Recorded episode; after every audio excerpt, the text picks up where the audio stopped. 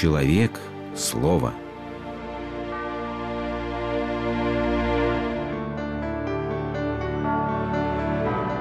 Религиозная энциклопедия. Права человека.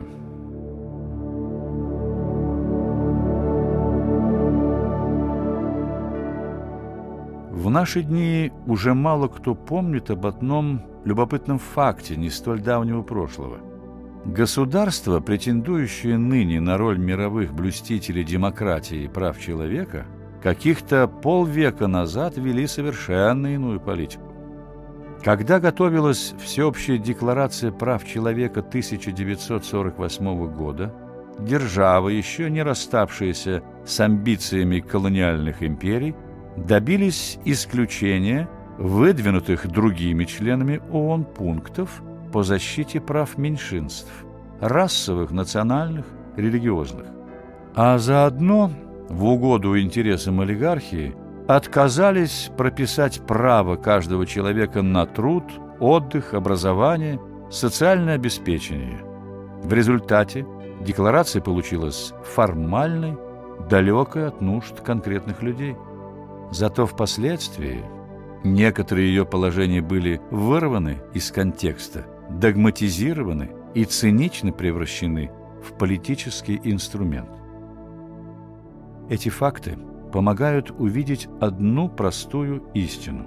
Кодекс прав человека есть результат исторического развития со всеми несовершенствами, как любое творение людей – и было бы наивно считать, будто правовые представления XX века идеально отвечают человеческой природе.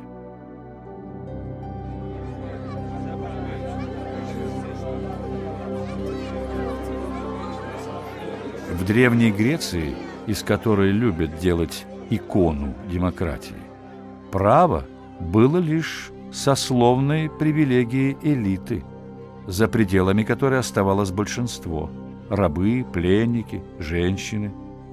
И даже наделенный правом гражданин, посмевший выступить с идеей всеобщей свободы, был обречен на осуждение и казнь, о чем свидетельствует участь великого Сократа.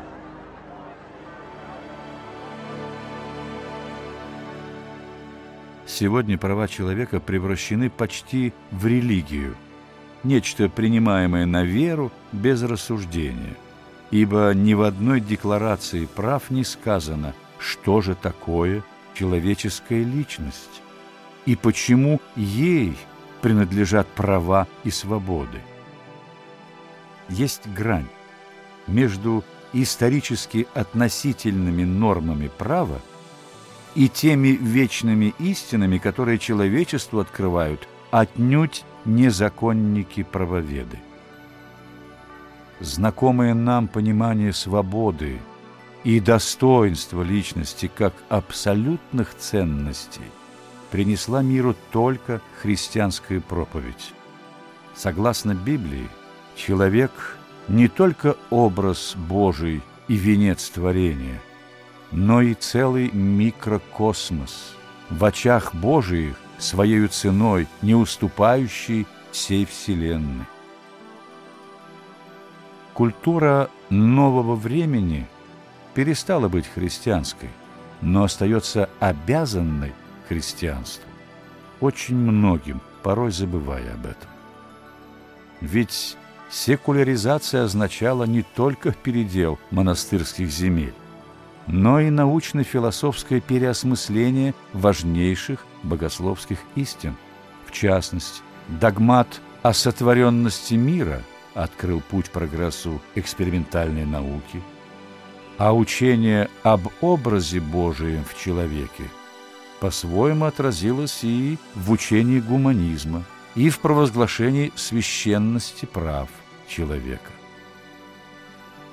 Но гуманистический энтузиазм тех, кто забывал о трагической власти греха над человеком, неизбежно сменился горьким разочарованием. Получая заветные права и свободы, народ с новой силой требовал только хлеба и зрелищ, предпочитая нравственному прогрессу моральную деградацию. Этот парадокс не давал покоя философам, которые, начиная с Канта, приходят к открытию, что свобода может быть разной, как позитивной, так и негативной. Свобода эгоистической вседозволенности несет лишь разрушение как самой личности, так и всему социальному порядку. Нельзя быть свободным от своей страны и народа, от родного языка и культуры, от веры и нравственности. Сами по себе гражданские права и свободы еще не гарантируют достойной человека жизни. Чтобы разумно распорядиться своими внешними правами, человек должен сперва обрести внутреннюю свободу, свободу нравственного выбора, свободу духовно-творческого самовыражения. Именно такая свобода была воспета Пушкиным. Недорого ценю я громкие права, От коих не одна кружится голова. Я не ропщу о том, что отказали боги Мне в сладкой участи оспоривать налоги Или мешать царям друг с другом воевать. И мало горя мне, свободно ли печать морочит Олухов, Или чуткая цензура в журнальных замыслах стесняет балагура. Все это, видите ли, слова, слова, слова. Иные, лучшие мне дороги права. Иная, лучшая, потребна мне свобода. Зависеть от царя, зависеть от народа. Не все ли нам равно? Бог с ними.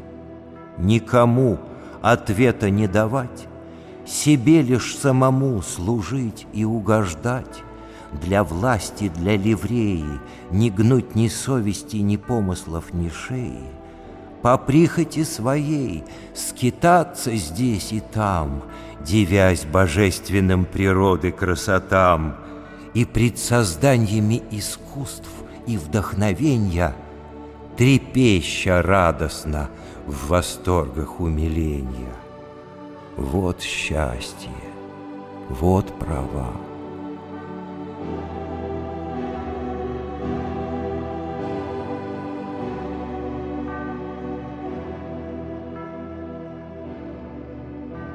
Как не раз показывала история, борьба за права человека, если они истолкованы с превратной точки зрения, может обернуться новым видом закабаления, тоталитаризмом наоборот. После прав человека следовало бы учредить права другого, сказал по этому поводу французский философ Жан Бодрияр. Современная озабоченность формальными правами человека не есть ли тревожный знак, говорящий о неуверенности человека в своем будущем? Защита прав животных возникает при угрозе их вымирания. Разговоры о праве слова обычно заменяют собой реальный диалог. Наконец, правом на жизнь логически доказывают право на эвтаназию. В глобальном масштабе демография стран-отличников по правам человека развивается по сценарию некой всеобщей эвтаназии, планомерного вымирания целых народов. И неужели победившие права человека уже никому не понадобятся.